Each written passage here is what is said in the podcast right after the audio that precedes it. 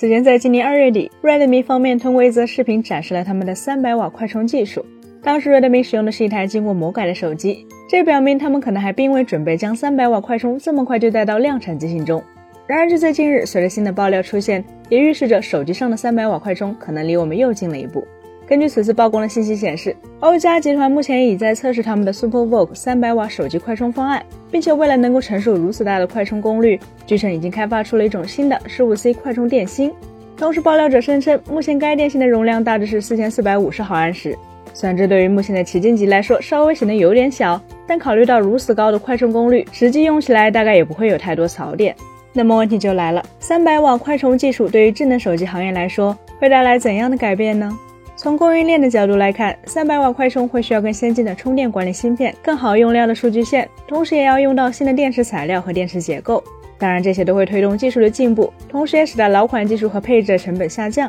促使更多的机型用上一百二十瓦、一百五十瓦或是两百四十瓦的快充配置。但如果是一位此前就已经用上了两百四十瓦快充的用户，那么站在你的角度上来说，新的三百瓦快充可能就没那么神奇了。当然，我们不是说它不够快，因为无论是从技术还是市场的角度来说，厂商都不可能让配备三百瓦快充的机型实际充电时间比两百四十瓦的更长。所以，我们估计它大概仅需五到六分钟就完成从百分之一到百分之百的充电，也就是比现在两百四十瓦快充八分多钟充满的时间再缩短个一两分钟的程度。但问题就在于，一方面，如果你此前从未使用过百瓦级快充，那么我们认为三百瓦的快充方案可能会让你觉得很好用、很神奇。但如果此前就已经用着一百二十瓦、一百五十瓦或者两百四十瓦快充了，那么为了追求三百瓦去换机，又是否值得呢？另一方面，一个许多朋友都更加心知肚明的问题在于，手机上的三百瓦快充很可能并不能代表整个消费电子行业在快充方案上的真实水平，因为手机快充所标称的绝大多数都是短时间里的峰值功率，而非真正能够持续输出的功率水平。而这一点其实从笔记本电脑领域就可以得到证实。因为就在前不久，联想方面刚刚发布了一款采用 USB Type-C 接口，可以持续为游戏本进行高功率充电的迷你充电头。然而，虽说是高功率，但它的实际输出功率为一百四十瓦，真插到游戏本上的时候，其实还是会因为功率不足，多少有些制约性能发挥的。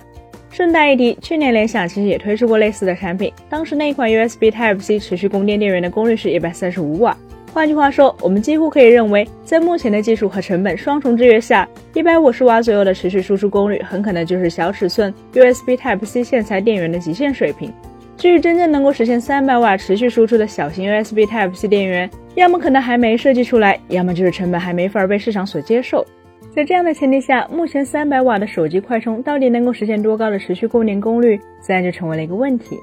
不过好在于三百瓦从各种意义上来说，都可能是目前 USB 协议或者说 USB 线缆的极限，所以这也就意味着，当智能手机名义上的快充功率达到三百瓦后，可能会意味着一个大家都比拼峰值充电功率的时代即将结束。如果从这一点去考量，那么三百瓦手机快充的诞生就反而显得意义重大了。毕竟在那之后，整个手机行业将可能会不得不转向追求更短的实际充电时间，或者更高的平均充电功率。但无论是哪一种情况，它们对于用户来说的意义都会比单纯的峰值瓦数要更高，也更加可感。本期节目就到这里了，更多精彩大家可以关注我们三一生活的官网或全民团团们账号查询更多信息。咱们下期再见，拜拜。